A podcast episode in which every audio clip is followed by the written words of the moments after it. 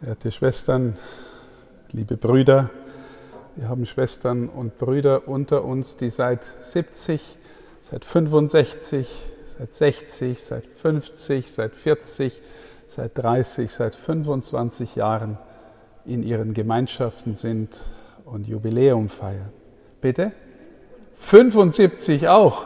Schwester Virginie, 75. Danke für dieses Zeugnis Ihres Lebens. Ich möchte mit Ihnen über das Gehen und das Bleiben nachdenken und über die Gottsuche. Zunächst über das Gehen. Ich habe es eingangs gesagt, es gehen so viele und es betrifft nicht nur die Gläubigen oder die, die mit dem Glauben ihre Not haben. Es betrifft auch Menschen aus dem Innersten der Kirche, ganz engagierte Gläubige, Laien, Laienen, aber eben auch Schwestern und Brüder aus unseren Gemeinschaften, die entweder gehen oder gar nicht erst kommen, auch Mitbrüder aus dem priesterlichen Dienst. Erst kürzlich hatte ich ein Gespräch mit einem Mitbruder, der geäußert hat, dass er doch massive Zweifel hat inzwischen, Herr Bischof, stimmt denn das, was die Kirche so lehrt über den Menschen und über die Verbindlichkeit der Glaubenslehre und über die Moral, die großen Fragen, die wir diskutieren? Stimmt denn das noch, wenn so viel passieren konnte in der Kirche oder wenn es so viele Anfragen der Gesellschaft gibt, auf die wir nur ganz schwer Antworten finden? Stimmt es noch? Der fundamentale Glaubenszweifel reicht bis ins Herz der Kirche hinein. Und da gibt es dann doch Menschen, die so lange bleiben und Zeugnis geben. Ich glaube, ich habe im vergangenen Jahr schon davon gesprochen, dass mich immer wieder die Geschichte Israels sehr bewegt und berührt. Israel ist das Volk, das von Gott erwählt ist und seine tiefste Identität daraus bezieht, dass in ihrer Mitte Gott wohnt und durch die Geschichte Gott mitgeht und bei ihnen bleibt. Und wir haben im ersten, in der ersten Lesung die alte Verheißung aus dem Hosea-Buch gelesen, ich traue dich mir an, wie der Bräutigam sich seine Braut antraut.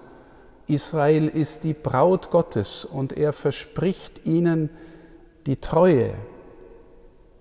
Jetzt, wie mag es einem Volk gehen, das im 6. Jahrhundert vor Christus erlebt, dass der Ort, der der Mittelpunkt dieses Wohnens Gottes im Volk ist, der Tempel, auf den Israel so stark bezogen ist, auf den Israel dreimal im Jahr als ganzes Volk hinpilgert aus allen Ecken des Landes, um sich neu zu vergewissern, wir sind Gottes Volk, um sich zu versöhnen, um Lehre zu empfangen, um zu opfern, um Gott zu feiern. Hier wohnt Gott. Und dann kommt Babylon und macht alles platt zerstört den Tempel und führt sowohl die politische wie die religiöse Elite für 70 Jahre in die Gefangenschaft oder bringt sie um. Was macht das mit der Identität des Volkes Gottes, wenn es doch das Volk ist, in dessen Mitte Gott wohnt? Und Gott bleibt da und hat doch zugesagt, wir sind das Volk das sich Gott angetraut hat, werden da nicht die allermeisten gefragt haben, stimmt denn das? Ist er wirklich da, der uns schützt? Jetzt ist alles kaputt. Das Land ist besetzt, der Tempel zerstört. Stimmt es noch? Liebe Schwestern und Brüder, die Geschichte Israels erzählt uns, dass das Volk Gottes geistlich vertieft aus dieser Krise hervorgeht. Natürlich, das weiß man im Moment der Krise nicht unbedingt, aber beispielsweise die Lieder vom Gottesknecht, die Prophetie, die wir auf den Messias hinlesen, die entsteht vermutlich in der Zeit des Exils oder danach. Dass Israel als Gottesknecht oder der, der dann kommt und der Gottesknecht in Person ist, berufen ist, auch stellvertretend das Leid, die Not, die Sünde, die Schuld zu tragen und zu sühnen.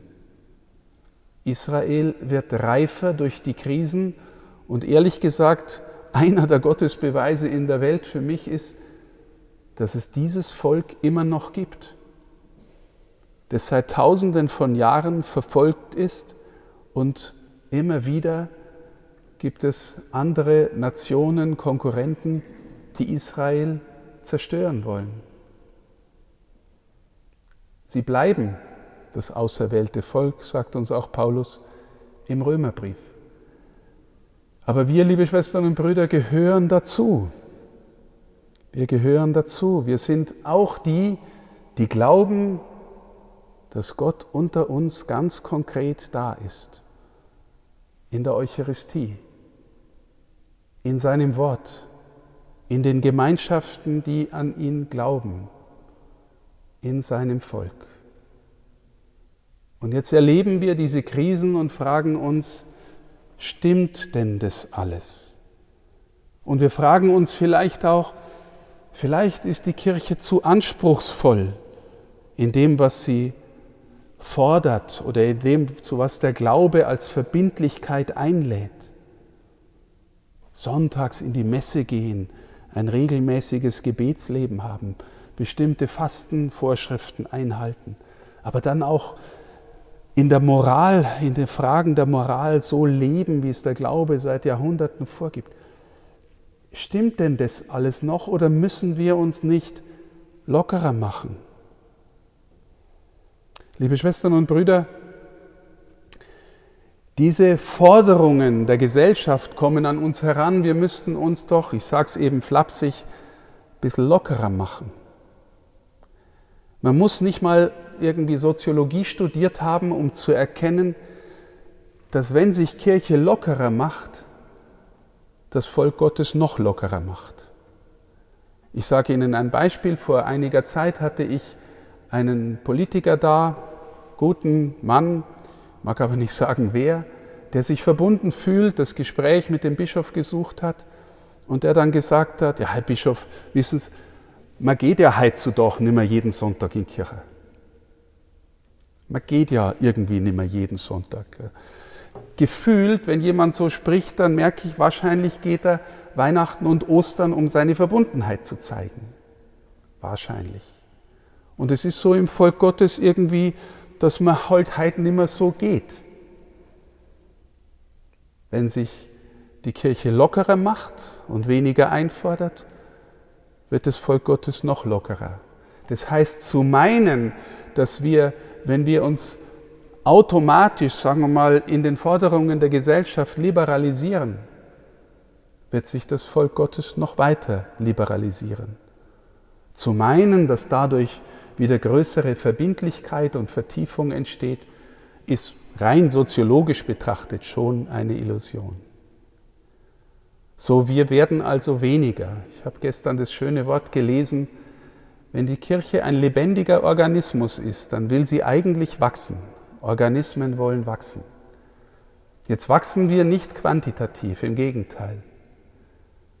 Aber wenn wir schon nicht quantitativ wachsen, wollen wir nicht qualitativ wachsen?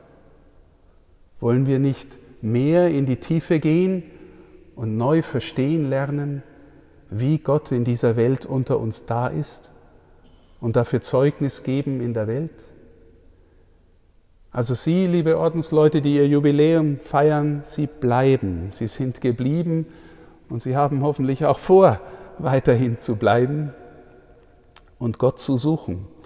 Und da möchte ich noch mit Ihnen über das sprechen, was immer wieder in den Psalmen anklingt, dass wir das Antlitz Gottes suchen wollen Oder der Psalmist betet, dass Gott sein Antlitz nicht verbirgt.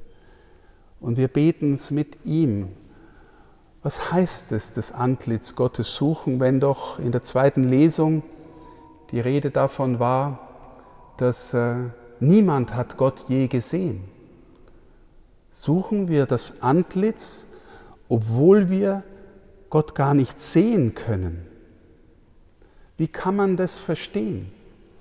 Nun, das Antlitz ist ja ein Wort für das Gesicht einer Person.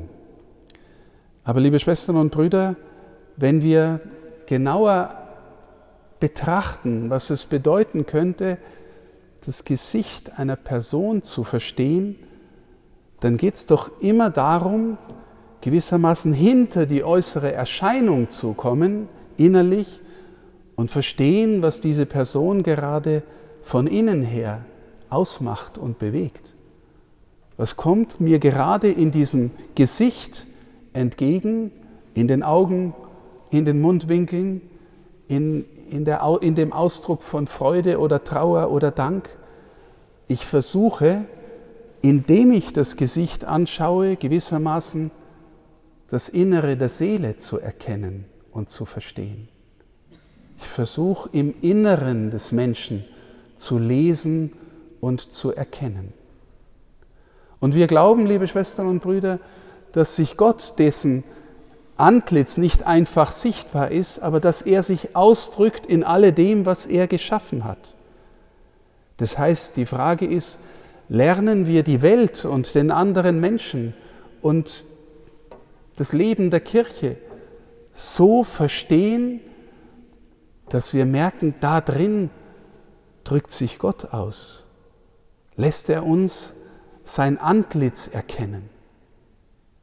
Und wir spüren, liebe Schwestern und Brüder, dass wir, um wirklich Gottes Gegenwart im Menschen, in der Schöpfung, in der Kirche zu verstehen, zu erspüren, dass wir da einen reinen Blick brauchen, ein reines Herz, weil wir oft genug hängen bleiben an dem, was uns nervt und uns stört und uns belastet. Aber wenn wir den Schwester, die Schwester, den Bruder mit einem heileren Herzen anschauen, dann spüren wir vielleicht auch, wie in ihm und in ihr uns Gott entgegenkommt und er uns sein Antlitz zeigt. Und natürlich, liebe Schwestern und Brüder, ist der, der uns im tiefsten Sinn sein Gesicht gezeigt hat, das Gesicht Gottes, unser Herr. Aber wir ahnen, nur von außen auf ihn draufschauen, macht's noch nicht. Christus verstehen bedeutet das Herz des Herrn verstehen lernen. Christus erkennen bedeutet, sich von seinem Herzen berühren lassen und einen inneren Zugang zu ihm bekommen. Gott suche heißt also in geheimnisvoller Weise Christus immer mehr verstehen und durch ihn immer mehr verstehen im Herzen, wer der Vater ist und so lernen zu sehen, wie der Vater sein Antlitz der Welt zuwendet und die Welt und die Menschen nach Hause holen will. Wir sind, liebe Schwestern und Brüder, Gottsucher und suchen immer neu das Antlitz des Herrn in allem, was uns begegnet. Je mehr.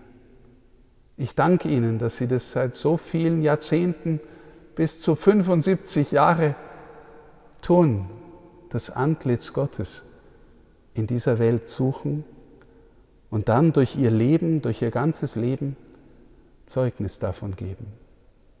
Manchmal denke ich, nichts braucht die Kirche mehr als Zeuginnen und Zeugen, die vom Antlitz Gottes berührt worden sind und dann diesem Antlitz in der Welt ein lebendiges Gesicht geben.